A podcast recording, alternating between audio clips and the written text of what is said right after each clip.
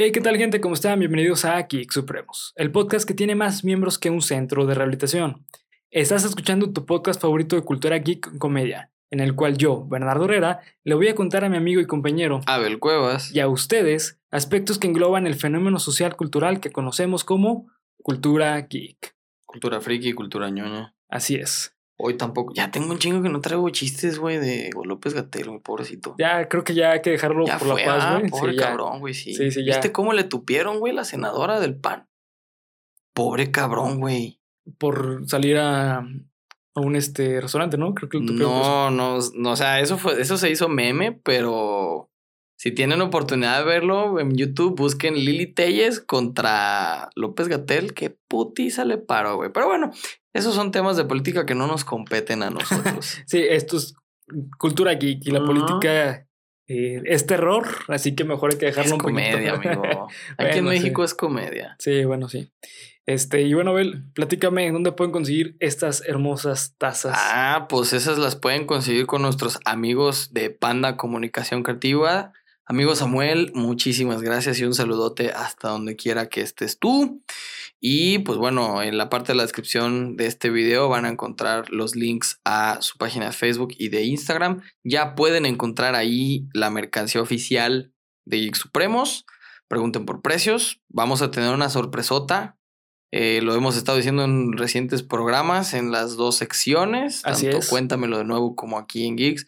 Que vamos a tener una sorpresa para los 100 suscriptores de la mano de Panda Comunicación Creativa. Así es. Y el día de hoy que estamos grabando este episodio, eh, este, tenemos eh, 87 suscriptores. Ya nos falta Mira, nos faltan 13. 13 suscriptores. ¿Cuántos? 13, amigo. Sí, sí, sí. Qué 13. curioso que sea No pasa 13 absolutamente nada. Sí, y sí. que el episodio de hoy sea el 13. Exactamente. Porque. ¿qué pasa cuando es el 13? Foreshadowing, porque pues pasa algo cuando.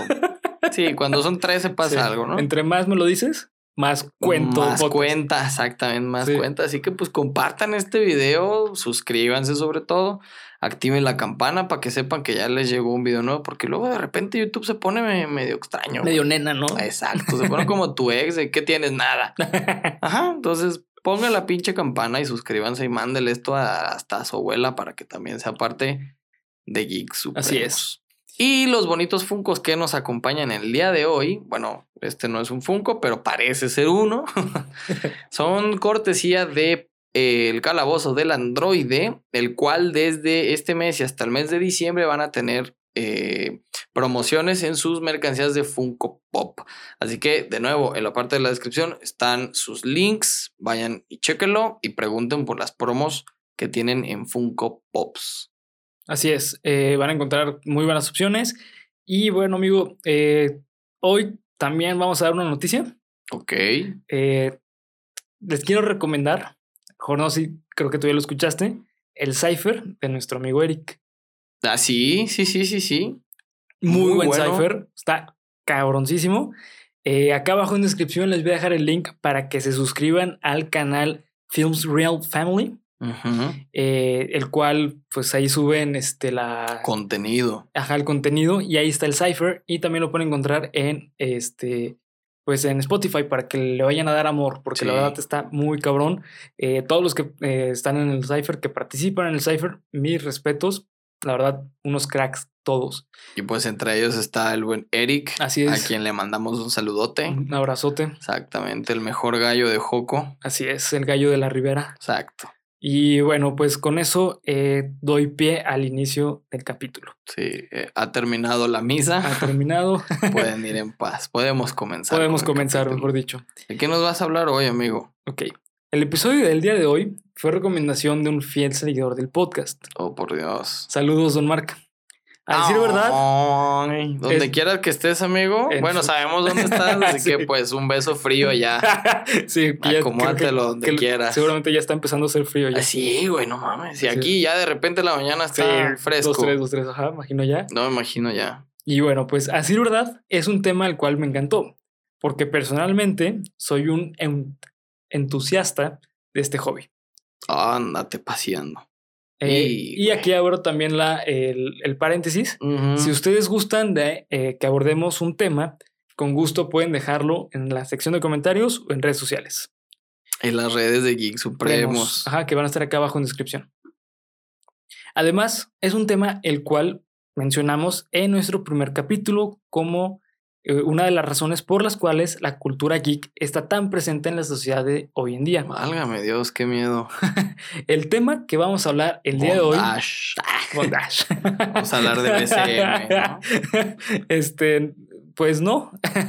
Eh, todavía no va, todavía no estoy preparando. Todavía no estás en esa parte de la cuarentena de experimentar, güey. Me da miedo hacerlo en mi cuarto. Yo sí. Ok, Ah, no es cierto. este, con esa imagen vamos a empezar a hablar del tema del de hoy, porque es un tema el cual es bastante amplio, debido a que puede ser que se impliquen desde una corcholata, Ah, Pelusa de ombligo. diamantes, joyas o hasta de seres vivos. diferentes partes del mundo, amigo. También puede ser, sí. El coleccionismo es una disciplina el- la cual se caracteriza por Un tema del que sí sé. Ok. Es una caracteri- se caracteriza por juntar cosas de un mismo tipo o que tienen algo en común. El fin de coleccionar objetos o cosas suelen ser por afición. Ok. Afición, perdón. Sin embargo, no siempre es el caso. De hecho, vamos a ver que es una gran necesidad humana. Esta Sí. disciplina, eh, en la era moderna, ha tenido un gran auge debido a que las grandes industrias capitalistas eh, constantemente estén surgiendo con nuevos artilugios que presumen traer mm, eh, algo nuevo a la mesa, pero en realidad es el mismo objeto, solo que en vez de llamarlo iPhone 11 Pro más Max XL, lo llaman iPhone 12 Mini XS. Oye, güey, el precio del iPhone 12 está Estúpidamente caro, Pues, güey. Y sin audífonos y sin cargador, güey. Sí, cabrón. Es una mentada, güey. Y aparte el cargador te lo venden como en 500 varos, güey. Dime por favor que vamos a abordar la diferencia entre coleccionismo y... ¿Cómo se le dice? Ay, güey. Y acumulación, güey. Eh, posiblemente sí, posiblemente no. Ahorita lo vas a descubrir. Ok. Porque hay una diferencia. O sea, por ejemplo, antes de dar pie al, al resto del tema, esto del iPhone es... Nah, es inaudito, güey. Es inaudito. Es una tontería. Cada güey. puto iPhone que sale, si, o sea, que sale nuevo, güey, es igual al anterior, Digo, pero este, en realidad lo que pasa con este iPhone, el iPhone 12, es que eh, todos los iPhones que sacaron, desde el mini hasta el más pro, eh, son de gama alta. ya son 5G todos, ¿no? todos güey? son 5G, son de gama alta, todos tienen el mismo chip, eh, todos tienen pantallas bastante buenas. eh, simplemente le, lo que cambia son eh, las cámaras. Ah, Pero de ahí no lo vale. Yo creo que no lo vale. No, ni yo, pero bueno, dejando eso de lado, la cultura ¿Habrá gente que coleccione iPhones? Claro que sí, güey. Claro que sí. Yo creo que hay más gente que colecciona iPod. Eh, no, yo creo que está la pared, güey. Madres, güey. Está la par. Sí, sí, sí. Puede Sí, ser. Pero bueno, continuando con el tema, eh, con, el tema con el tema, la cultura geek, como lo hemos visto desde el primer capítulo, es un gran impulsor a que la economía moderna se centre en el comercio de objetos coleccionables Y caros. y caros, aparte, eso, eso es algo muy importante.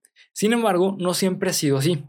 De acuerdo al historiador español Hipólito, se llama, o también Hipo para los compas, en su libro La Biblioteca de Alejandría, menciona que este mítico lugar, el cual fue re- el resultado de la fundación de una de las ciudades más importantes a nivel mundial en la historia.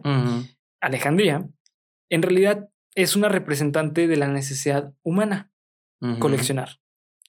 Si analizamos la función de esta eh, biblioteca, Hippo menciona que en realidad eh, esta biblioteca no, alber- no albergaba la gran cantidad de libros interesantes o míticos como nos han hecho creer. Sin embargo, esta sí alcanzó algo de suma importancia. Fue el primer centro cultural en la historia. Ok. Y sí, yo sé muy bien ahorita qué están pensando. Otro mito como los niños héroes. O el 5 de mayo. Lo de la biblioteca de Alejandría. Sí, es un mito. Es un mito. O sea, sí existió, pero no es. no es como nos lo no es pintaron. como ¿no? nos lo pintan de que, ah, es que se perdió cosas súper importantes. Sí, no. Los pinches secretos del universo No, en y el no. origen del hombre y su puta madre. Sí, no, en realidad no. Eh, tenía cosas muy importantes que ahorita vamos a, a mencionar por qué, pero en realidad no era tan importante. Este movimiento fue un movimiento helénico. Eh, la cultura helénica es básicamente los, los griegos, eh, que crearon una biblioteca eh, para generar una competencia con los egipcios y así ocultar su inferioridad, porque los egipcios eran famosos por tener las esfinges más grandes. ¡Hey yo! No entendí la referencia, pero ¿No? sí. Ay, a ver, No entendí la referencia, güey. Para ocultar su inferioridad, Ah, los ya, ya, egipcios- ya, ya, ya, sí. ya, es que a veces tengo que re- releerle Sí, los, es que los punchlines. sí, son, son, ¿cómo decir? Son chistes muy, muy inteligentes, güey. ok. Yo soy más vulgar, yo soy Más vulgar. güey. Ok. Como no pueden competir con los avances de los egipcios y sus esfinges, los alejandrinos eh, decidieron demostrar que ellos tenían una, la mayor colección de libros y de recuerditos de todos los territorios que ellos conquistaban. Y así nació el primer museo también. El Museo de Alejandría, el cual se convirtió en un centro cultural y fue el, cultu- el centro cultural más grande de la época, ya que iban filósofos, gobernadores o gobernantes, científicos, a empaparse de conocimientos. Por eso es que era tan mítico Sí. y por eso es como, no manches. Era más como un santuario del conocimiento. Exactamente. Hasta donde yo he leído un poco sobre la biblioteca, que sí, sí cuentan, o bueno, sí hay indicios de que existían escritos de suma relevancia para el desarrollo histórico de la humanidad. Entre ellos, algunos de esos escritos, los famosos jeroglíficos, no, no eran jeroglíficos, los pergaminos Ajá. de los, ¿cómo se llamaban? Eh, de los mesopotámicos, algo así. Sí. Eran, eran- son unos pergaminos que se cree que cuentan la historia de la humanidad y que desmienten por completo la creencia de dioses. Sí, exactamente. Eh, justa- es que justamente es eh, lo que mencionábamos. eh, la importancia de esta, pues, este, biblioteca era que era una competencia a los egipcios. O sea, fue un movimiento político para decir nosotros somos mejores. Sí, sí, sí, fue como cuando hicieron la Torre Eiffel. Ándale, o cosas así. Sí, exactamente. O llegar a la luna. Exacto. O Sí, sea- sí, sí. La, la- la biblioteca de Alejandría fue la Torre de Babel Sí, sí, sí. de aquella época De en la aquella época, historia. Hay incluso muchas teorías sobre si realmente se quemó O la tiraron a o propósito. Exactamente. Incluso hay también la teoría que dice que nunca existió. Ok. Mira, hasta el momento lo que yo leí fue parte de un historiador. Y Sí, pues, sí, me sí. o sea, imagino que. Evidentemente siempre van a existir como estas partes de la teoría que desmientan una de otra. Sí, claro, totalmente. Pero sí existe también la creencia de que la es que es como un santo grial, Ah, ok. que era, era una representación de algo y decidieron por alguna, por alguna razón llamarlo biblioteca. Sí, claro. Pero como les digo, donde mi, donde yo alcanzo a conceptualizarlo, por también lo poco que he leído al respecto, era más como un santuario Sí, sí, del sí. De conocimiento. hecho, totalmente era eso. Era eh, un centro cultural que las grandes personalidades acudían. Y aparte, pues, o sea, tú tener acces- acceso a ese lugar era símbolo de prestigio. Sí, O- no, no podías acceder, cual- no podía acceder cualquier persona. Exactamente. Sin embargo, como ya vimos, los primeros filósofos fueron los que iniciaron el coleccionismo por medio de libros y avances culturales y científicos. Sin embargo, fue hasta la Edad Media con el, en- en el- por lo cual el coleccionismo se empezó a obtener valor monetario, Sí. debido a que los reyes, clérigos y nobles se dedicaban a recolectar objetos de rareza, belleza y valores inimaginables, así como la manta sagrada de Jesús, que es tan rara que no existe. ¿El sudario de Turín te refieres? Sí, ¿no? La, la manta que según esto es Jesús y... Pues es el sudario, ¿no, güey? Está en Italia. Ah, ok. Bueno, es que existe la teoría de que... en De que, es, eh, de que esa es la sagrada manta de, del de Jesús, cuerpo, ajá, ¿no? que cubrieron a Jesús, pero eh, también ha habido investigaciones y se cree que el creador fue Da Vinci, Sí. que fue uno de los... Sí, hab- hablando de ese, de ese tema, pues, pues el Vaticano ha sido uno de los, digamos, parteaguas también de este tipo de coleccionismo como, como metafísico, como, como de, como, Es- como cuestiones raro. míticas, Ajá, porque, por ejemplo, ¿qué pasó con la cruz de Jesús? Exactamente. No existe. La corona de espinas. el arca de la alianza, las tablas de Moisés, los clavos de la cruz de Jesús, la lanza de Longinos, güey. La, Ah, la lanza de. Longinos ha estado en las manos de, de gente como Alejandro Magno y Napoleón, güey. Sí, sí. Y el esto del sudario de Turín, pues hasta donde yo tengo entendido también los, eh, los templarios, los caballeros templarios, eran muy dados a coleccionar eh, piedras preciosas, De hecho, espadas. Sí, de hecho, la espada del rey Arturo, güey. Ah, Sí, eh, son, son cuestiones míticas que se creen que existieron. Sin embargo, lo, realmente lo que hacían los templarios, y por eso surge la idea de que los templarios eh, eran quienes recolectaban cosas de valor mítico, es porque gracias a ellos existe, existe el banco. Sí, fueron los creadores del primer, digamos, sistema de depósito. Ajá, de depósito, porque lo que pasaba es que durante la, eh, estas guerras Las santas, cruzadas. las cruzadas, eh, les decían a, los participantes, ok, ¿sabes qué? Déjanos todo tu valor te damos un cheque o un papel que diga que tengas tanto en, en oro y lo puedes recolectar en otro lado donde haya este templarios. Sí, sí, Entonces- donde sí exista una congregación, les Una llamaban, porque pues, todos los caballeros templarios eran padres o monjes. O Sí, chingada.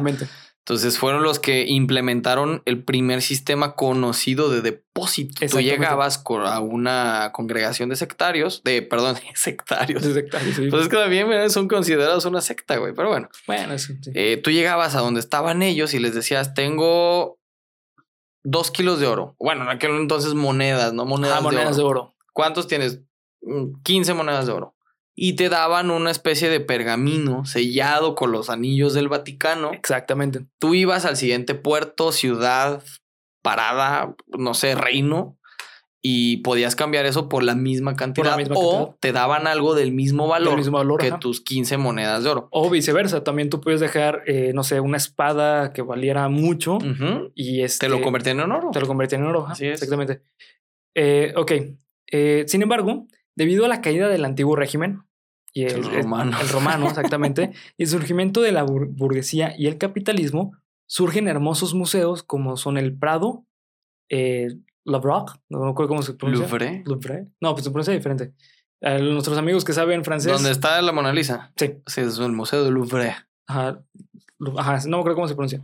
Eh, e incluso el mismo rancho Neverland, eh, también conocido como Vaticano.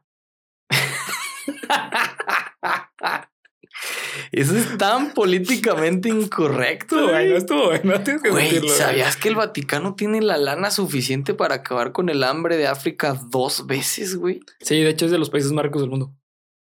Creo que hoy en día la representación perfecta de lo que acabas de decir de la ¿Del rancho? biblioteca de Alejandría Ah, es la biblioteca, los, los archivos del Vaticano, güey. es que justamente también entra en esta parte mítica, porque al, eh, o sea, siendo crudos, al Vaticano, a la religión católica, le conviene que exista ese miticismo sobre su, Sí, su- sí, su- sí. sobre su religión. ¿Por qué? Porque esto genera voz, perdón, esto genera voz, genera eh, creencias, Genera morbo, güey. genera morbo. Genera morbo. Claro. Eh, de hecho, eh, justamente creo que lo que trató de hacer Dan Brown con Ángeles y Demonios, Ujú. que se- fue su primera novela, al menos este de Robert Langdon, que es un personaje famosísimo. No, Pues yo creo que con los tres, ¿no? No, pero principalmente lo hizo con Ángeles y Demonios porque él en la novela se mete al, al Vaticano. Órale. Entonces, este, eh, eh, se supone que ahí saca estas cuestiones de creencias, de que ah, el Vaticano tiene eh, Extraterrestres ahí metidos, ¿no, güey? Sí, claro. Digo, no lo inició él, pero se agarró Ah. del tren.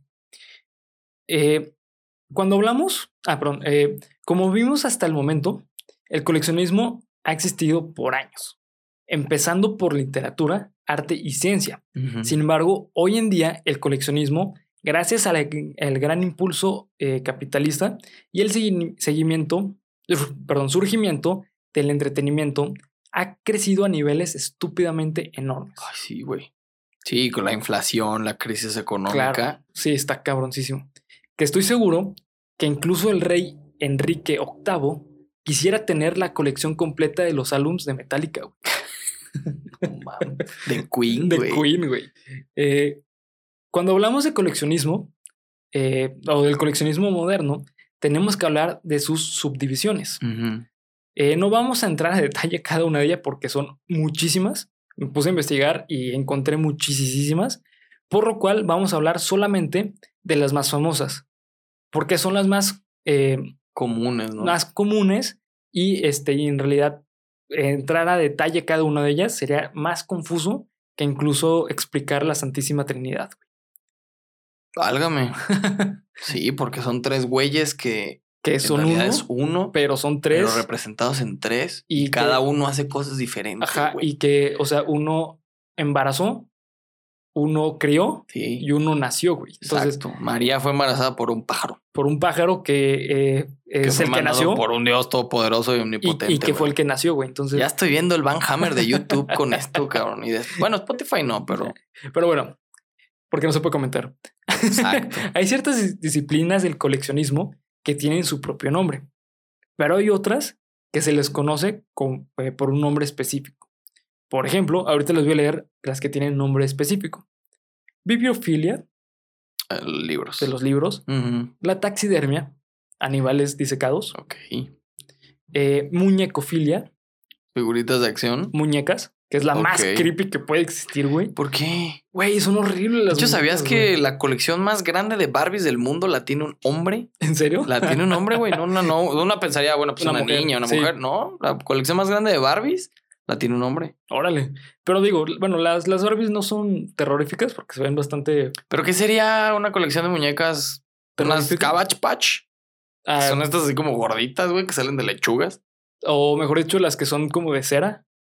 De porcelana, ¿no? Más Ah, bien. sí, porcelana, perdón. Que, o sea, Mm.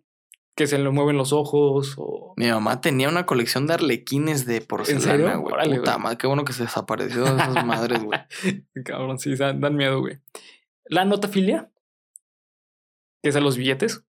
Oh, Colección de sí, billetes. Ese se hace súper chido, güey. Eso está padre, Sí, eso está está, chido, buena y hay billetes que son carísimos Sí, de claro, madres. claro, güey. Pero la cuestión con lo, lo de los billetes es que te cuentan historia, güey. Sí, güey. Cada billete, cada moneda tiene una historia Una detrás, güey. Una razón, güey. sí. Porque este acuñaron la moneda de, de esa forma. Sí, sí, Eh, sí. Incluso los metales que tiene, eh, hay, eh, hay ciertas monedas que salen en cierta época porque se encontraron los metales para poder hacer.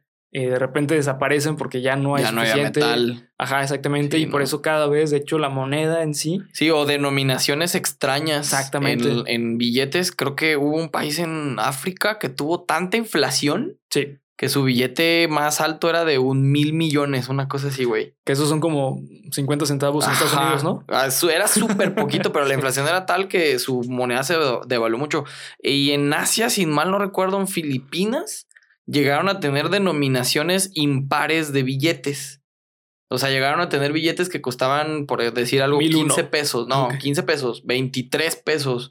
así, güey, así, así. O sea, sí, sí, esa sí, esa sí se me hace padre, güey. Esa sí, Sí, está chida. es muy chida, es muy chida. Eh, de hecho, yo de, de niño tenía una pequeña colección de, de- de billetes que aún la sigo teniendo. Eh, tengo uno de... Es una pequeña inversión. Sí, digo, no son billetes en realmente eh, caros, o sea, son billetes bastante X.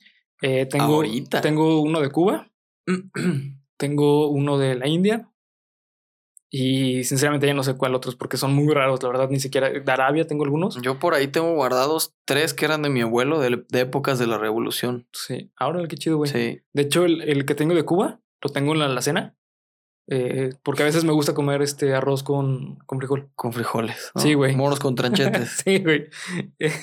ya, insisto que estoy viendo el Van Hammer. Muy cabrón, güey. Eh, muy bien. Sin embargo, los que no tienen nombre son los siguientes. El coleccionismo de cámaras fotográficas. Es decir, se les denomina la acción que estás haciendo con lo que vas a coleccionar. Eh, coleccionismo de propaganda. Eso es súper común en Estados Unidos, güey.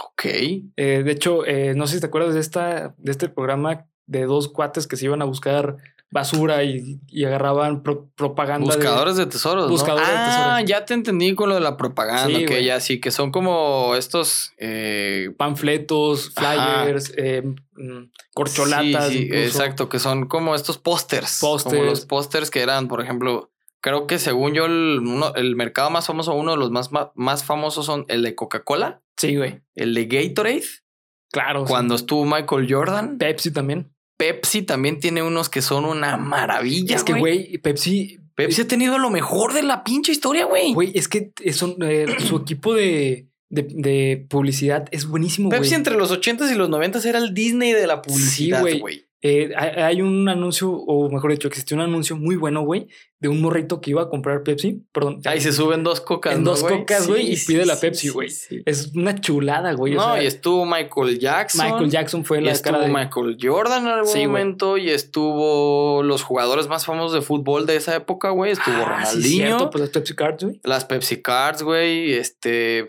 Sí, claro. Sí, sí, todo eso entra parte de Ya la te propaganda. entendía lo de la propaganda. Yo pensé que era coleccionar flyers, güey, No, y periódicos. Que también, También, existe sí. el coleccionismo de Sí, periódicos. pero tam- y también puede entrar en la propaganda, güey, porque puede ser propaganda política. Claro. ¿Ya me entiendes por qué es tan complejo Sí, este sí, tema, sí, güey? Sí, sí. O sea, porque Sí, ¿no? propaganda es muchísimo. Sí. Cámaras fotográficas, te puedes dedicar solamente a hacer, eh, no sé, tipo, este... Cámaras clásicas. Ajá, cámaras clásicas, cámaras Nikon, cámaras Canon. Sony, Sí, la, sea, la situación del coleccionismo es que todo sí, puede ser coleccionable. exactamente. todo. Todo, todo, todo, todo se le puede dar un valor. Eh, también las figuras de acción, el coleccionismo de figuras de acción hoy en día está bastante grande.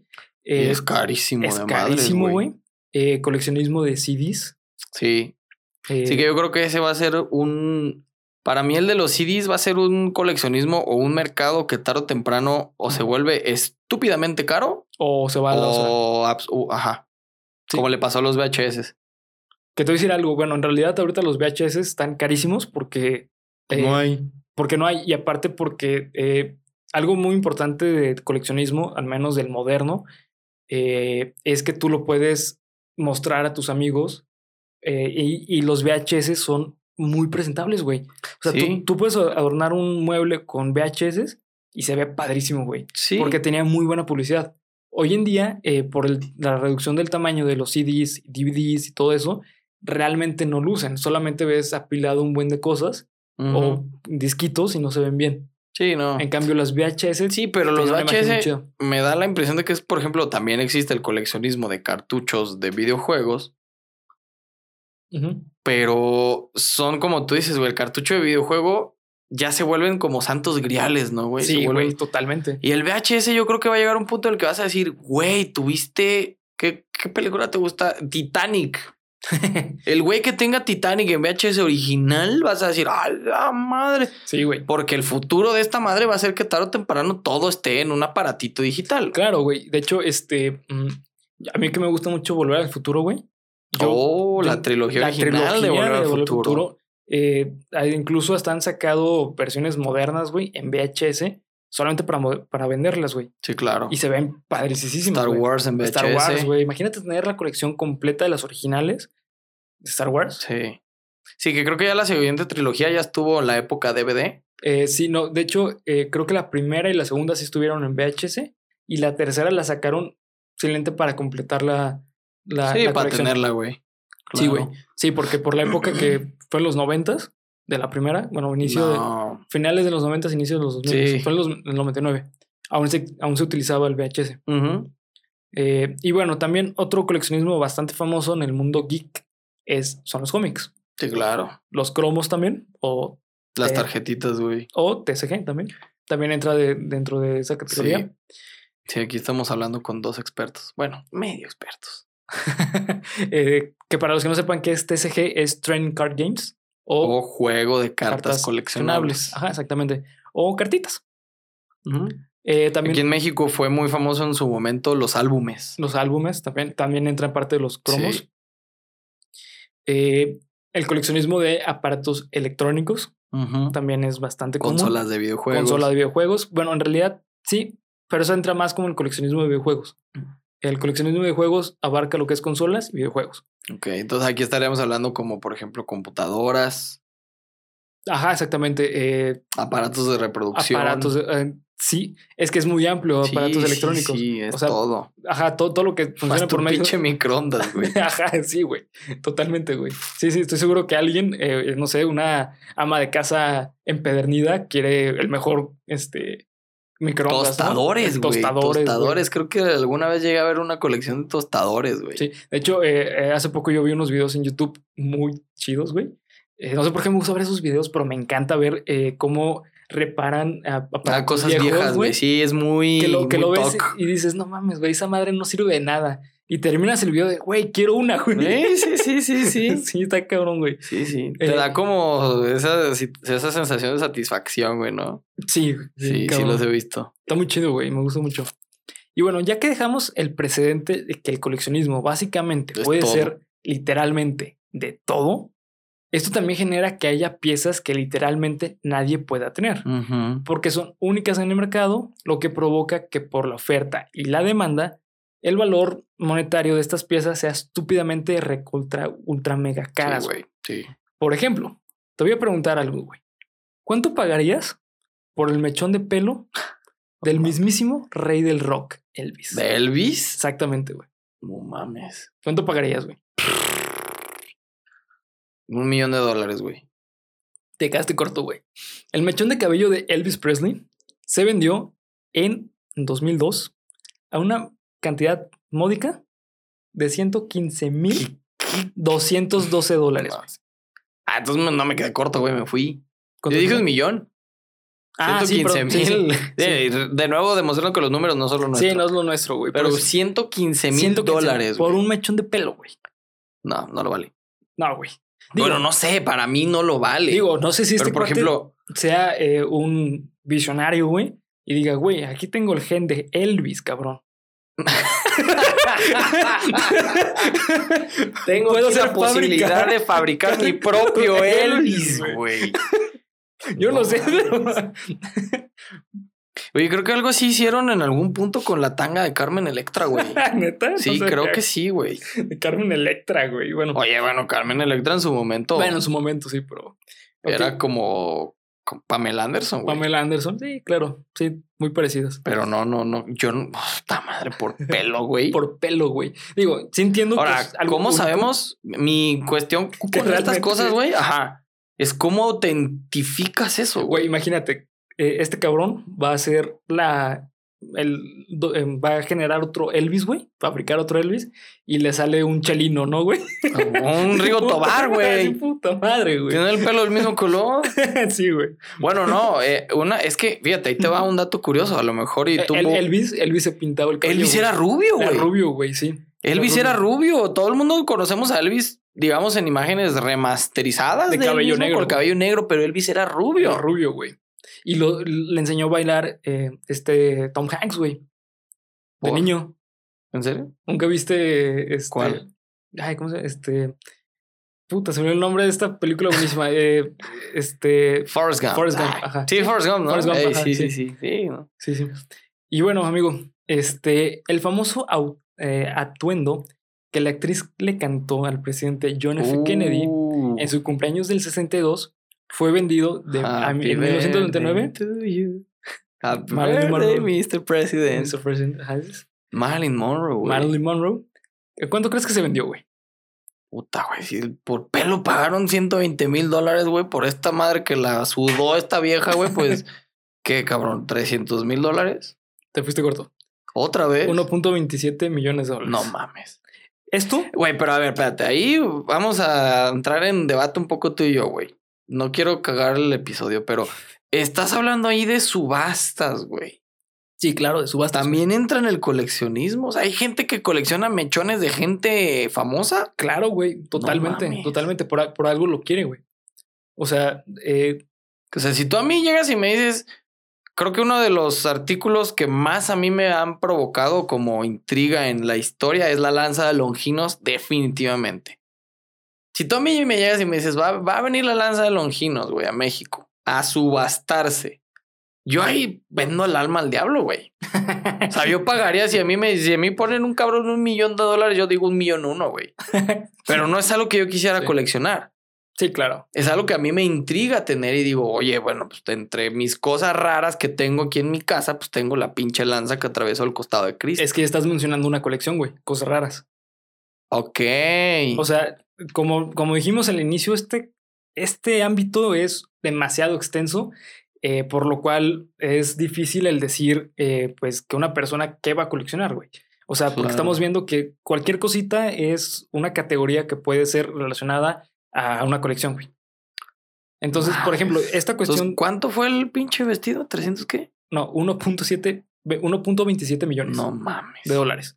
Eh, y bueno, esto en, en general, eh, este precio es bastante elevado, pero este sí lo entiendo un poco Sí, por el contexto por el histórico. contexto histórico. Digo, también Elvis, pero bueno, eh, o sea, fue, aparte, es un vestido. el ves- los vestidos en general suelen ser bastante caros.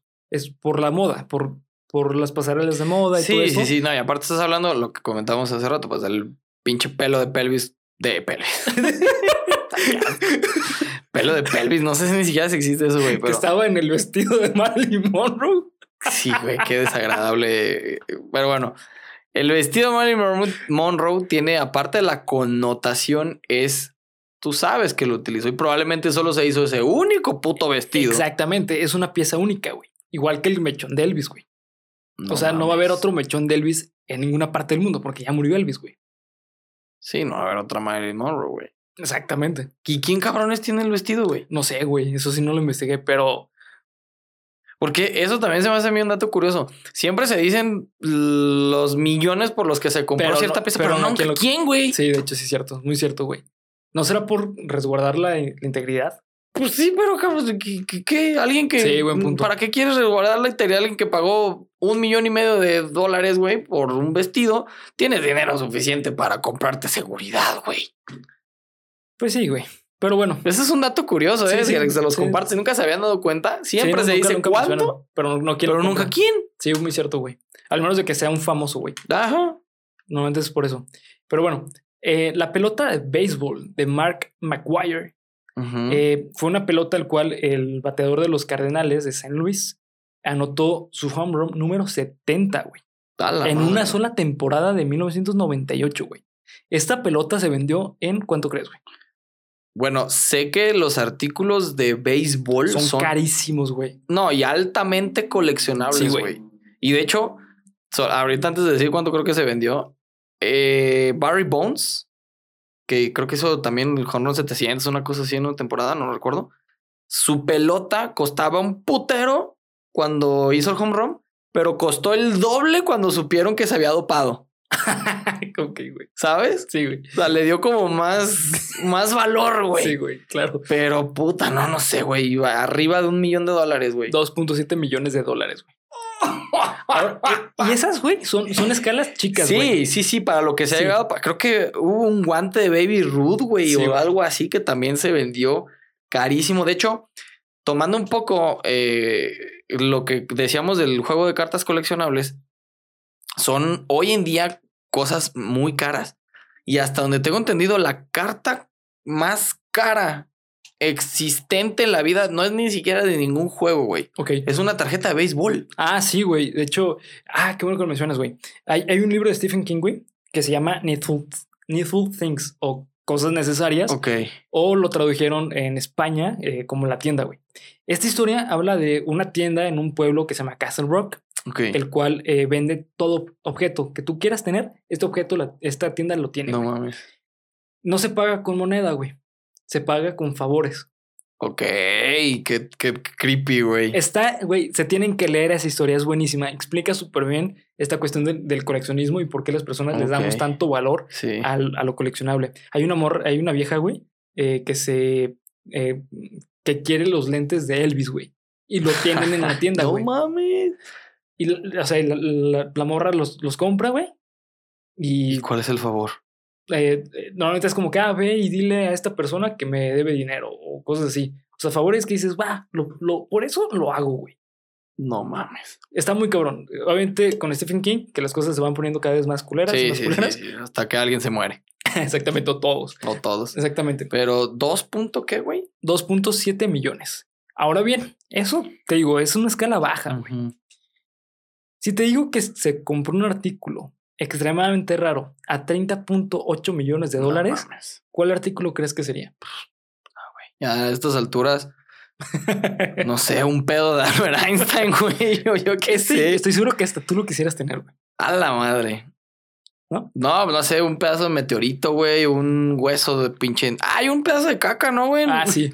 Que también se vendió de caca de dinosaurio, güey, que se dinosaurio, vendió por un chingo, y pero ese sí se supo que lo compró un museo. Sí, sí, ah, claro, sí. De hecho, también muchos de estos objetos a veces son comprado- comprados por museos. Sí. Pero No, bueno, no sé, el güey. objeto que 30 te estoy millones de dólares no me imagino qué puedo yo pagar, güey, de coleccionismo. Porque aparte otra cuestión interesante es que son cosas inútiles, güey. O sea, son Mm. cosas que no vas a usar, cabrón. Son cosas que las vas a Este- tener ahí. Este, güey, estoy seguro que lo vas a querer.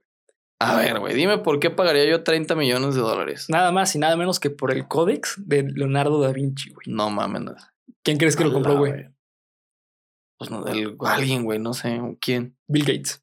En 1994. Este güey tiene el códex de Da Vinci. Él lo tiene, güey.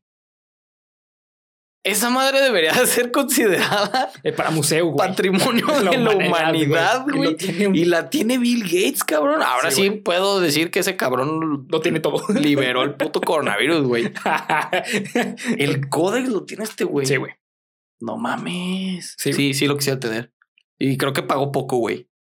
30 millones, güey. No mames, imagínate, cabrón. Da Vinci era Dios en la tierra, güey. Pintor, filósofo, Sí, eh, poeta, escritor. De hecho, es mi- diseñó el, el helicóptero, la locomotora, güey. Pa- para mí es mi filósofo favorito de la historia, güey. Da Vinci. Sí, Da Vinci, güey. Mm, puede ser. Para mí, porque, güey, Era gay. era activista. LGBT, güey. bueno, no si era activista, pero sí era, eh, era abiertamente gay. Y en una época que era eh, totalmente mal visto, güey. Pero Sí. a él no, le- no le decía nada, güey. no, porque era porque el maestro. Era el maestro de y Vinci, bueno, güey. también aparte se consideraba maestro de esos que tú y yo sabemos que, pues. Ah, eh, sí. Bueno, era considerado parte del este priorato de Sion. Exactamente. Para Y- nuestros amigos de Spotify, eh. Illuminati. Illuminatis, ¿no? Pero no mames, 30 millones. Madres, güey. Sí. ¿Sabes la, ¿Te sabes la historia del Codex Gigas o de la Biblia del Diablo? Sí, güey. Creo que también pagaron Sí, estúpidamente una cantidad. Sí, insana, güey. claro, güey, pues totalmente. Y ese pinche Codex creo que está en Rusia, en uno de los museos de Rusia. Ah, mira, no sabía. Sí, sí, sí, sí. Pero, o sea, güey, entiendes que un pedazo de libro de, ese, de esa magnitud está en un museo, pero que el pinche códex que, que escribió, que Da Vinci, Da. Vinci, güey. Sí, güey. Es como tener, ¿qué te gusta, güey? El guion escrito de, del señor, de la primer película de Back to the Future, güey. Me diste en el corazoncito, güey. No, sí está cabrón. O también sería como tener el, el guion completo, güey, de todas las temporadas de Señor de los Cielos, güey. No, Sí, como de este vuelo, güey. como ¿Cómo del así? piso. Como así, ¿no? Sí, Sí, chiquito, güey. Sí. Eh, No, está muy cabrón, güey. No, está muy cabrón. No sé si pagaría yo 30 millones por algo de ese pedazo. pero te gustaría poderlo Pero sí, comprar, güey, güey. por supuesto. Claro, güey. Ese sí, güey. Ok, muy bien. Eh, ahora te voy a decir un objeto, güey, que está, que es bastante oscuro por, los, por el contexto en el cual se puede conseguir, o mejor dicho, que se consiguió. Por 83 millones de dólares, no güey, mames, no, güey. en noviembre de 2013, eh, el diamante rosa, la joya de Ah. 90.60 quilates, alcanzó un récord mundial para cualquier diamante Sí. y cualquier joya preciosa. ¿Por qué es tan oscuro este, este eh, Sí, porque son, es parte de los llamados diamantes de sangre, ¿no? Exactamente, güey. Sí. Los Diamantes de Sangre eh, es una película buenísima. bueno, sí es muy buena, güey. de DiCaprio, De ¿no? DiCaprio, güey. Sí, la neta está muy perra. Está muy buena. Y está ligada a este A una tema, historia real, güey, es una historia real, güey. Sí, sí, sí. Eh, los Diamantes de Sangre fueron unos diamantes los cuales eh, se minaban en África por ahí de los 80s, 90s. si no, equivoco. son más viejitos, güey. más viejos. Los 60, 70s, 70 por ahí. eh, los cuales era por medio de esclavitud, pero una esclavitud pasada de lanza en una época moderna, güey. Sí. Cuando ya se supone que la esclavitud Se supone que ya no existía. Ah, sigue existiendo Sí, claro. porque pues, Sí, África, claro, ¿verdad? África y bueno, hay muchas partes del mundo que, o personas muy enfermas, pero por eso es tan caro este diamante, güey. Y aparte porque es un diamante enorme, güey. No, enorme. Rosa, güey. Ajá, por lo que tengo entendido, no, no nada más es el contexto en el que se obtuvo el diamante, sino el patrón de colores que es pinchísimamente raro. Sí, güey. Es, Es, un tono de rosa es así, una güey. pieza única que Sí, no va a sí, sí. existir ni por el tamaño, porque es imposible, o bueno, es difícil conseguir un diamante del tamaño y, y los colores que tiene. Sí, ¿cuántos? ¿80 cuántos? 83 millones de dólares. Exactamente. ¿Y dónde está, güey? Ah, no sé. Sí, no sé. Vamos a dejar todo eso en cada una de las fotos que se suban a Geek Supremos del Diamante. Eh, a ver, las va a subir. Sí, yo me voy a dar la tarea de investigar esos datos porque, güey, es que ¿quién compra eso, güey? Sí, está muy cabrón. ¿Y para qué? O sea, mi, eh, es mi debate o mi conflicto con el coleccionismo. Son cosas que compras para no usar, güey. De hecho, eh, hace poco salió una película de Adam Sandler, que creo que es la mejor película de Adam Sandler que ha salido en la historia, porque no es de comedia. Es de golpe bajo. Es que Golpe Bajo es de comedia, Ah. pero Golpe Bajo es, de- la mejor de comedia. Pero esta es una, una- un drama que es buenísimo sobre esta cuestión de, de los diamantes. De hecho, creo que sale Kobe, Kobe en la película, antes de que muriera. Creo que sí. No soy fan de Adam Sandler, lo más Eh, mínimo, esa, esa pero neta sí te la recomiendo, güey. Porque no, no tiene nada que ver con la línea de, de Adam Sandler. Le daré una oportunidad. Sí, es así, dale el, el beneficio de la duda. Y bueno, hay que dejar en claro que cuando hablamos de coleccionismo, estamos hablando también de que hay empresas y expertos detrás que cobran por valorar la condición de la Oh, pieza sí. y evaluar si es una pieza auténtica y no es una pieza pirata, así como las películas que te compraba tu papá en el tianguis. Sí, sí lo hacía, la neta. sí, también. O en el centro. También mis papás, güey. Sí, claro, güey. Sí, pues. Hashtag. men- Hashtag. No queremos Hashtag decir que la piratería México. esté bien. Sí, no. No, es- está mal la piratería, pero tú también cometes piratería, amiguito, con todas tus Canciones. aplicaciones, ajá, descargadas de forma ilegal. Exactamente. Con tu Word no pagado. Ajá, con el Excel no pagado, sí, Sí, con... Sí, sí, sí, sí. O que vayas a una tienda y que te lo pongan a un precio de 300 pesos. Ajá, Es pirata, amigo. exactamente. O tu Pokémon Go que descargaste seis meses antes de que saliera en... Sí, sí, claro. Claro, sí es cierto, güey. Ahora bien, de seguro, ahora te has de estar preguntando por qué es una necesidad humana. Como vimos, a lo largo de la historia, el recolectar objetos trasciende a más allá del mero gusto por tener arrumbados objetos y recolectar polvo, sino que es un signo de poder y estatus. Sí, claro. Sin embargo, el significado es aún mayor, es aún más profundo. Si analizamos los objetos más caros del, del mundo de los geeks, vamos a encontrar No. el, valer- el verdadero valor que implica coleccionar. ¿Ok? Vamos a empezar, no vamos a hablar de todos los ámbitos de coleccionismo de los geeks, porque nos darían yo creo que cuatro Tres horas de programa, güey. Sí. Así que vamos a hablar solamente de algunos. Por ejemplo, la figura de acción más cara. ¿sabes cuál es? Creo que es un G.I. Joe, ¿no? Así es. Sí, es, el prototipo de un G.I. Joe Sí. que se vendió a, eh, en, 12, en 200 mil dólares. Vértebra. Así es. El, el cómic más caro del mundo, Es un Spider-Man. no, güey, ¿No? es el, el action comic número uno. Ok, según yo era un Spider-Man, güey. No, está, está dentro de los más caros. Es el 13, creo, Ey. o el 15. No, es el 15. El, el Amazing Spider-Man 15. No sé bien el precio, pero el más caro de todos es el Action Comics número uno en que se vende, que se vendió en 3 millones de, de dólares. ¿Sabes, ¿Sabes quién lo tiene, güey? Eso te iba a preguntar, güey. ¿Quién cabrones compró ese cómic? Bill Nicolas- Gates también. no, Nicolas Cage. Nicolas Cage. Sí, él lo tiene, güey. De hecho, él quería ser Superman, güey. En, un- en una, una reedición, creo que en el 2006. Eh, en la. No me de- imagino a Nicolas Cage como No, güey, Superman, no güey. mames, no, güey. Sí, como Ghost Rider ya dejan bastante que desear, güey. Sí, güey, no, no. De hecho, él es un entusiasta de los cómics, güey. Eh, y bueno, The, Ma- The Magic the Gathering también tiene una Oh, carta sí. estúpidamente cara. La Black La Lotus. Black Lotus. Que eh, es, el precio, siempre que lo busco, varía porque están constantemente eh, fluctuando en el mercado. Pero eh, yo la, eh, de lo que encontré, una pieza súper bien tratada, porque son muy difíciles de Las encontrar. Nevermint. Ajá, exactamente, las que nunca se sacaron de paquete. No, al contrario, que están fuera del paquete, Ah, pero como si no se hubieran pero, ajá, cumplen con ciertas características que la imagen está totalmente cuadrada, que no tiene rayaduras en el texto, que los colores no están este, dañados, o que dañados, la bla, bla, impresión bla. está quemada. Bueno, Cuando la carta está en excelente y perfecta condición, llegan a alcanzar estos precios. sí, eh, lo que encontré es que se, eh, se vende en 166.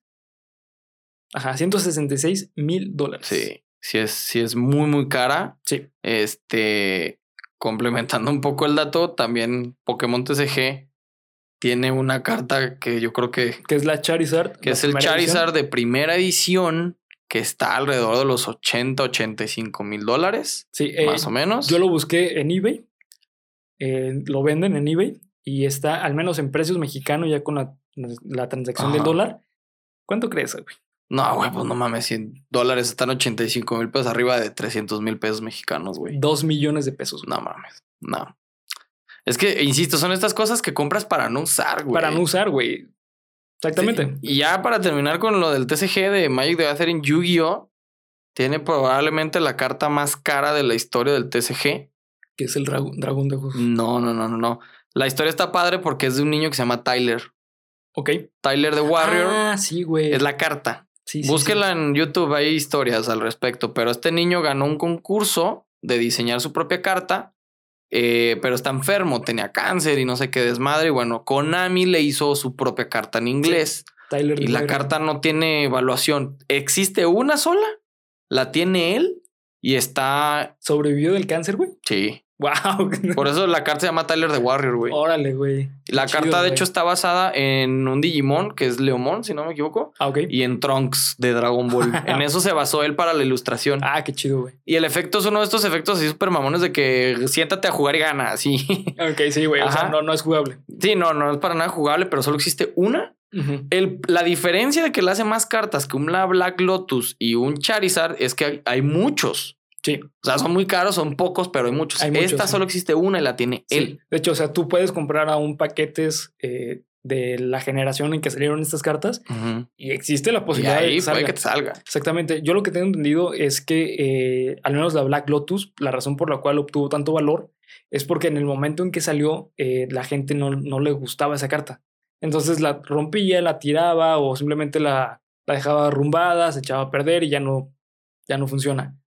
Pero eh, es una carta estúpidamente buena. Es de las Sí, mejores es cartas. la carta más rota, güey. Exactamente. eh, No, o sea, el efecto que tiene es, es, inverosímil para jugarlo. Sí. Eh, o ahí, a- más bien, ju- aunado a lo que estás diciendo, eh, si tú eres un jugador de Magic the Gathering, existe una cosa que se llama Reserved List o la lista reservada. ¿Qué es esto? La compañía que diseñó el juego decidió, no sé si de forma brillante o muy pendeja, que había cierto número de cartas que nunca más iban a volver a imprimir Sí, güey. o a volver a hacer. Entonces, la Black Lotus tiene este precio porque no se va a volver a hacer la carta. Sí, O sea, exactamente. Charizards van a ver un chingo y Tyler de Warriors a lo mejor otro cabrón gana y sale otra carta igual. Pero la Black Lotus, no, las que hay son las que existen y no se van no a volver a hacer. más. exactamente. Exacto. Eh, a lo mejor han sacado eh, fe de ratas de esta carta. Eh, Le Mm. cambian, sí, le cambian los efectos o le, le cambian el coste de mana. No, bueno, sí, sí, sí, sí. Han disfrazado la carta Ajá, con han disfrazado, efectos, exactamente. pero no existe de forma oficial. Y bueno, por parte de los videojuegos, el videojuego más caro que se vendió, de hecho, en el, el 10 de julio de este año, güey, a un precio, sí, a un precio de 114 mil dólares, es el Mario Bros, el original, de 1985. Neta. Sí, güey, sí, sí. Yo sabía que el más caro era el dorado de Zelda. No, es este, güey. Es que este es el emblemático de, pues, de, de Nintendo, güey. O sea, Sí. sin, este, sin este juego, Nintendo no sería lo de hoy. ¿Cuánto costará el del Atari de E.T., güey? Yo creo que ahorita tiene un valor estúpido. güey. Pues es que no hay. Estúpidamente alto, sí, güey. A menos de que te vayas al desierto a Y buscarlo. lo busques acá, ajá, desentierres. Si es que no se lo ha comido ya la pinche tierra, güey. Sí, güey. O eso, eso le va a dar mucho más valor, Sí, güey. claro. Comprar Sí. uno de ese bonche que esté bien, güey. Si no sabes de lo, a lo que me refiero, Atari diseñó el juego de E.T., el extraterrestre, que fue una película ochentera por ahí. más o Ochentera. menos.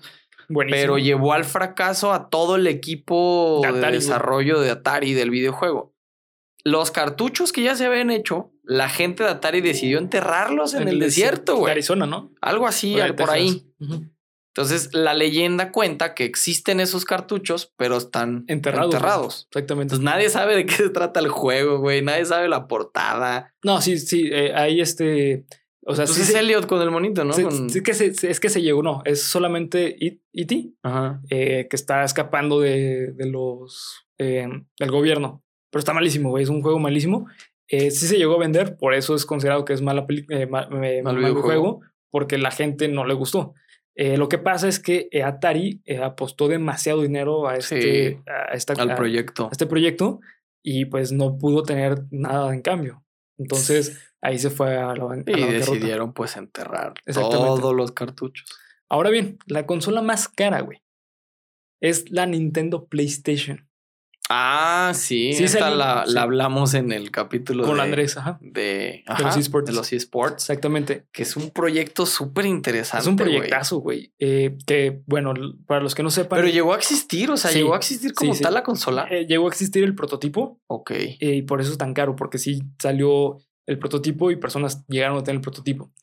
La idea es que no, en realidad, no era una consola aparte, sino que era un artículo o un accesorio para la.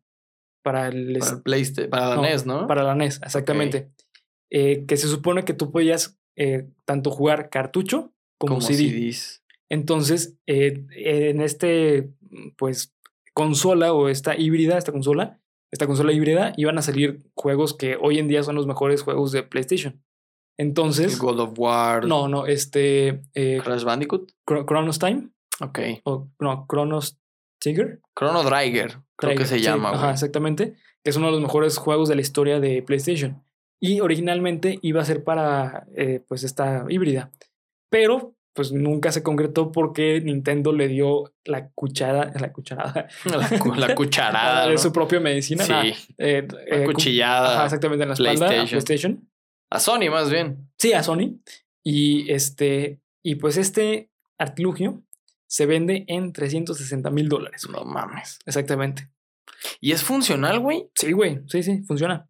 Sí, sí. ¿Y qué- ¿Pero qué puedes jugar ahí, güey? Eh, creo que sacaron, o sea, eh, es que básicamente convertías tu, tu SNES En una en PlayStation. una PlayStation. güey. No mames. Sí, güey, básicamente es lo que hacen. Digo, no, no, hay, no hay muchos eh, juegos que Es realmente se como- puedan jugar. Es como esta funciona. época, ¿te acuerdas cuando salieron televisiones que ya tenían este el DVD y la VHS juntos, güey? Sí, güey.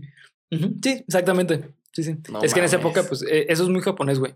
Es una Sí, idea muy juntar, juntar ideas en Sí. una sola, güey. Sí, Sí, sí. sí, sí. Y bueno, yo sé que al escuchar estas cifras no dicen absolutamente nada más que es puro gastar dinero lo Sí, bruto, güey. así como tu abuela gastando su pensión en, en moldes Cigarros, para, para cigarros. Cigarros y alcohol. La abuelita rebelde, ¿no? No, abuelita, ya. Y fumando y Sí, bebiendo, güey. Pero si nos fijamos con mayor detenimiento, vamos a, vamos a encontrar que cada uno de estos objetos son representativos de la época.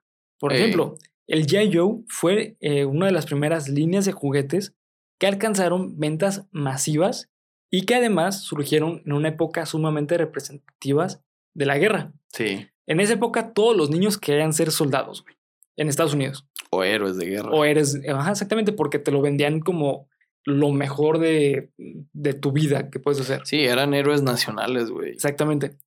El Action Comics número uno fue el primer cómic de superhéroes y el origen del superhéroe que puso de moda el usar los calzones por fuera.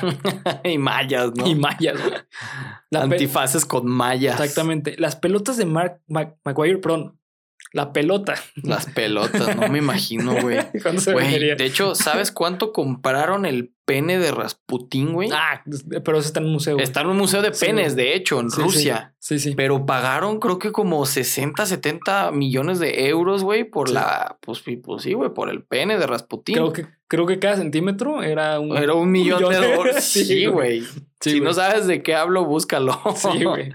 Eh, y pues bueno, eh, esta pelota de, de, Mac- de Maguire es una representante histórica de los deportes, güey, porque Sí, es algo que nunca había pasado. 70 home runs en una temporada, güey. Es como si agarraras el balón de José Saturnino Cardoso, güey. sí, que güey. la temporada que anotó 40, 40 goles, güey. goles, güey. Sí. ¿Qué Sí, habrá sí. sido ese- los zapatos, güey? Los zapatos, güey. Los zapatos de. calzones, No, no, güey. no, no, no. Los zapatos de Pelé, Ah, sí, güey. de cuando fue campeón en el 70 aquí en México, Sí, güey. también está en el museo de allá de Maracaná, en Brasil. No me imagino, güey, cuánto puede alguien llegar a pagar por los zapatos de Pelé, güey. No, sí está cabrón. Sí, sí. Así que podemos concluir que el coleccionar es un aspecto indispensable no solo para los humanos, sino para la sociedad, ya que como los museos, las casas de los coleccionistas también tienen historia de la humanidad. Sí, por supuesto. Así es. Así que bueno, amigo, eso fue todo el episodio de hoy. Así que vayan a comprar el próximo Funko que vaya a salir. Sí, Porque porque, seguro no se van a ver ricos Sí. Y vayan al calabozo del androide que ahí lo van a tener. Sí, de seguro, güey. Porque de hecho trajeron los dorados de Star Wars. Sí, que están dificilísimos de conseguir. Están muy perros, la neta. Sí, güey. El Darth Vader dorado está bien chido porque trae la espadita, güey. Sí. Así que pues sí, Sí, sí, amigo, sí. tú platícame qué es, qué coleccionas o qué te gusta coleccionar. Pues actualmente colecciono cartas, güey. O sea, los TCGs fuimos coleccionistas Ah, y jugadores de TCG. Pensé que las cartas que te escribía. También las colecciono todas. Algunas las uso para limpiarme cuando voy al baño. sí. sí. Pero, pero no, eh, sí, hubo una época en mi vida en la que coleccionaba Hot Wheels, Ah, ok. que también es un mercado Sí. sumamente coleccionable. De hecho, nuestro amigo Lee también colecciona. Hot Wheels. Hot Wheels. Sí, sí, sí. Este, creo que ahorita el Hot Wheel más caro es la máquina resuelve misterios de, de Scooby-Doo. ¿Descubido a poco? Creo que sí es el más caro, güey. Órale. Creo que sí es el más caro. Y una versión de Corvette.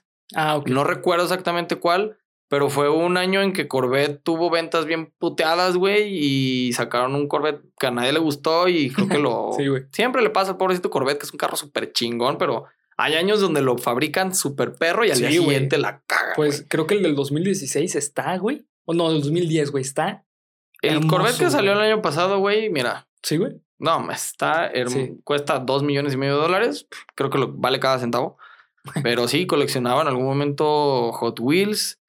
eh, los tazos, creo que aquí en México todo el mundo llegó a coleccionar tazos. Claro, de, de hecho, esto es algo muy- también muy importante.